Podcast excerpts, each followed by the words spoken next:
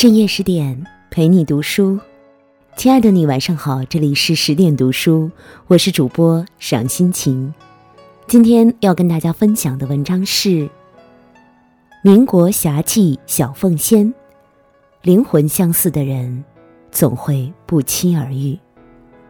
那接下来，我们一起来听。都说戏子无情，人非草木，孰能无情啊？只是不曾高山流水遇知音罢了。民国初年，袁世凯一心想要复辟称帝，将对他存在威胁的蔡锷将军软禁，并且秘密监视他的言行。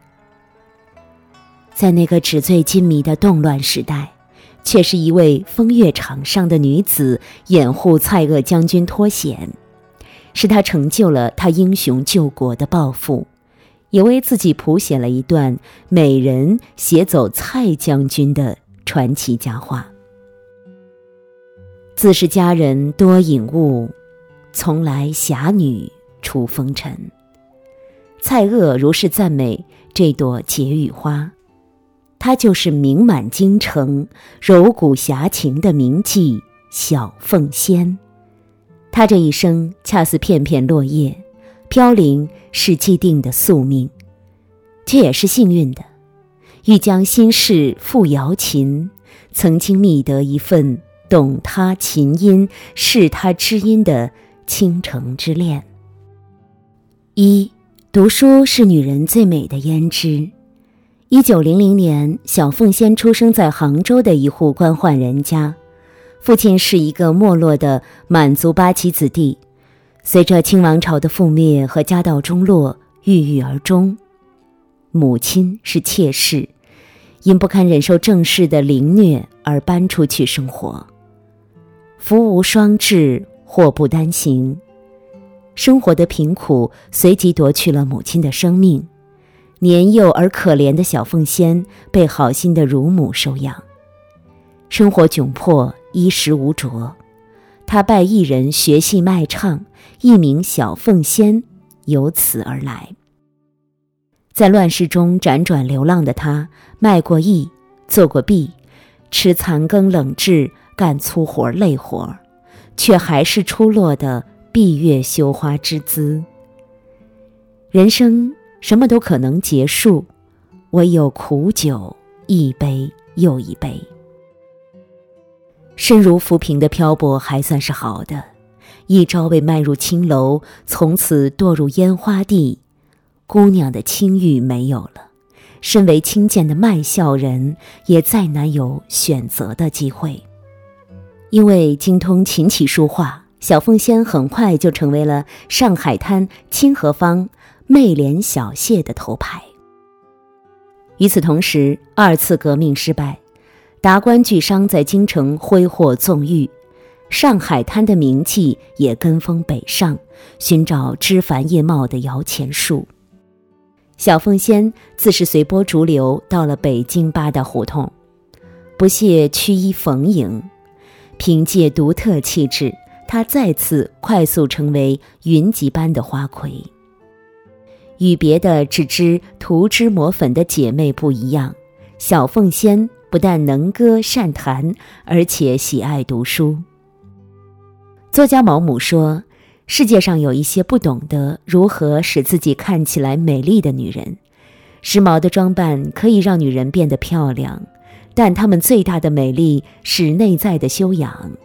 多读书，通过读书培养一种区别于他人的品味和修养。一颗玲珑心，一身优雅气。”都是在日往月来的阅读中修炼养成的。爱读书的女人总是格外的冰雪聪慧，温婉中有一种坚定的风情。她明白自己想要什么，能够消化人生悲喜。一个女人的底气藏在她读过的书里，没有几个男人能抵御得住这样的女人。二，高山流水。遇知音。有时候生活给你磨难，那是在铺垫流芳美谈。风和日暖的一天，一个气度不凡的男子走进云集班，霎时就为小凤仙的琴音和气质而惊艳。小凤仙问及他何许人也，他随口说道：“云南人，来京城做茶叶生意。”阅人无数的小凤仙莞尔一笑，说：“我看不像，我从没见过你这般风采的商人。你和那些醉生梦死的人很不一样。”男人闻言既惊又喜，他重新认真地欣赏着眼前的佳人。她亦是和那些妩媚妖娆的风尘女子不一样，略施粉黛，清丽脱俗，一双眼睛可能是偷了熠熠星光。有的人初相见，只是静静看着你，早已暗暗把心倾。邂逅如此善解人意的美人儿，他也不再相瞒身份，诚如小凤仙料定的英雄。他正是各方军统争相笼络的云南都督蔡锷。袁世凯也在费尽心机地拉拢他，他只好乔装商人混迹秦楼楚馆，借此来迷惑袁世凯，伺机逃走。一个是热血青年，一个是冷艳少女，他们不用刻意合群，知你懂你的人总会彼此靠近。蔡锷再次来时，送给小凤仙一首诗：“不信美人终薄命，由来侠女出风尘。其地之凤毛麟角，其人如仙露明珠。挥笔泼墨，见字如你，是心头一笔缱绻的温柔。”小凤仙抚琴一曲《高山流水》，琴音婉转。情意淋漓，二人几番交谈后，蔡锷窃喜，原来前路还有红颜知己为我心忧。他深信小凤仙是值得他推心置腹的爱人。英雄美人侠胆琴心，合奏着一曲动人心弦的旷世恋歌。一时间，将军侠美人的风花雪月事在京城传得沸沸扬扬。蔡锷不在乎别人怎么说，一如既往的和小凤仙把酒酬知音，他还扬言要娶她为妾。此举激怒了蔡锷夫人，他出手打了小凤仙，夫妻反目，闹得满城风雨。相似的灵魂相逢，相同的频率共振，是要风雨无阻的朝朝暮暮。终其一生。何其有幸遇到一个能和你分享心跳加速、分担心绪忧愁的贴心人。爱是悲欢离合的人间路，就算是提着千辛万苦，也要相濡以沫，在岁月的流逝中缓缓前行，慢慢相守。三，美人携走蔡将军。有些爱，有些遇见。没想到是一生永远的印记。当所有的流言蜚语攻击小凤仙，当蔡锷夫人哭哭啼啼带着母亲回去云南，当袁世凯相信蔡锷不爱江山爱美人，其实这一切都是蔡锷精心筹划的，也只有小凤仙知晓其中的原委。深爱的男人为救国家披肝沥胆。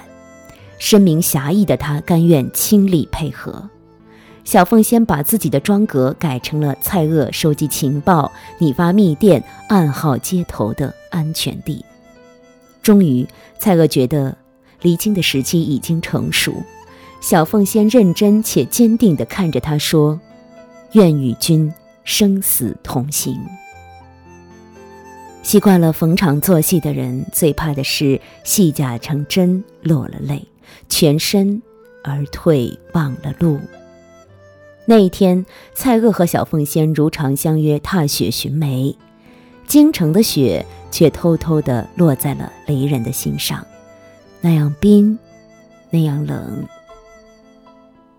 重重考虑，种种衡量，鸳鸯还不能双飞。执手相看泪眼，蔡锷许诺眼前人。他日偕老临泉，以偿夙愿。在小凤仙的掩护下，蔡锷成功搭上了去往天津的火车，摆脱了袁世凯的掌控。美人携走蔡将军，小凤仙声名鹊起。但他却选择从此闭门谢客，坚贞地守护着对蔡锷的思念。他坚信每一只船都有一个码头，他会来，所以他等。等待是煎熬的。可喜的是，潜回云南的蔡锷发动护国战争，并取得成功。江湖险远，小凤仙终于收到蔡锷的来信。他言明自己因军务繁忙，太过辛苦而患了喉疾。处理完这些事情，就会接他一起去日本看病，请他再多等一下。他病了，他多想去照顾。可她一个弱女子，在动荡不安的时局下力不从心。不曾想，蔡锷的喉疾变得愈发严重，他来不及接上小凤仙而赴日就医，却还是因病情危急猝然离世，年仅三十七岁。这世界上有很多真实的爱情，它们发生的时候都是真的；让人悲伤的是，它们消失的时候。也是真的。小凤仙不敢也不愿相信的看着登有蔡锷讣告的报纸，他悲痛欲绝，他泣不成声，他幻想过很多种关乎他们之间的结局，却没有一种是如此的意难平。所谓人生就是这样吧，遇见的都是天意。倘若曾经彼此融合、互相影响，那便是一场最好的相遇和相向的奔赴。那便是不需他只介意成你的一生。相聚离开都有时候，没有什么会永垂不朽。但要感谢生命中遇见的闪闪发光的那个人，他照亮了你，让你也有了光。四，遗憾的爱是成长的邀请。古诗云：“欢乐去，离别苦，世中更有痴儿女。”小凤仙就是这样一个痴情的女子。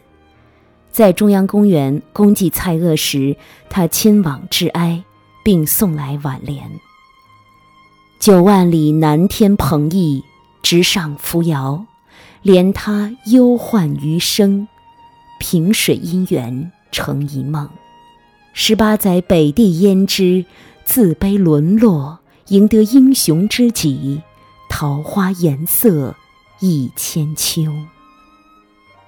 字字珠玑，镶嵌千万般情愫。听过这样一段很感人的话：所有的悲欢，都已成为灰烬。任世间哪一条路，我都不能与你同行。相聚如一只跷跷板，今生在一头，来世在一头。生不相聚，死或可依。小凤仙留下一封泣血绝笔信，意欲追随蔡锷而去。许是上天眷顾，又或是蔡锷想要他好好活着。一个意外挽救了已经服毒的他。人世辽阔，最难的是与生活言和。他应该用力再活一次。心灰意冷的小凤仙离开了伤心地，她来到天津，过着隐姓埋名的简单生活。大概是生活所迫，她先是嫁给了一个军人。丈夫战死后，又嫁与一个老戏迷，并改名张喜飞，身居沈阳。多年以后，他的儿女们回忆说，继母总是把自己的生活安排得很有规律。他最喜欢的是去听评书，给我们的感觉是她绝非是一个一般的女人。关于自己过去的那一段传奇经历，小凤仙只字不提。只是他偶尔轻抚着一支珍贵又神秘的柳条香，悄悄地想念着那个熟悉的剪影，那个他用一生也没能忘记的人。据说，在他患病去世的前几天，他很想说话，却无法言语。有道是情深缘浅，人生落幕，竟都是如此的相似。如果有来生，他还要与他不期而遇。小凤仙的一生是曲折且苍凉的，却也是历史烟云中最特别的存在。她侠气，她宛若琼花有情，爱一个人就爱了一生。纵然逃不掉飘零的命运，亦光彩照人的盛极一时，碾作尘，还有香如故。读过蔡锷和小凤仙的凄美传奇，不禁感慨宿命和缘分，真真是半点不由人。张小娴也说：“我以为爱情可以填满人生的遗憾，然而制造更多遗憾的，却偏偏是爱情。如今的善男信女又何尝不是呢？有的人能相识相知一场，足够庆幸。”你没白来人间一趟。别恨尘缘太浅，借目故人的光。你要经营好自己，珍惜眼前的时光，接受成长的邀请，去看日落，去吹晚风。朝起暮落，总有释怀的一天。愿你接得住美好，也放得下过往，在任何一种经历之后，都能洒脱的、快乐的。重新出发，一路繁华。愿所有的爱圆满有着落。更多美文，请继续关注十点读书，也欢迎把我们推荐给你的朋友和家人，让我们一起在阅读里成为更好的自己。我是赏心情，我在美丽的渤海之滨，山东龙口，向您道声晚安，晚安喽！用我的声音让您安静而丰盈。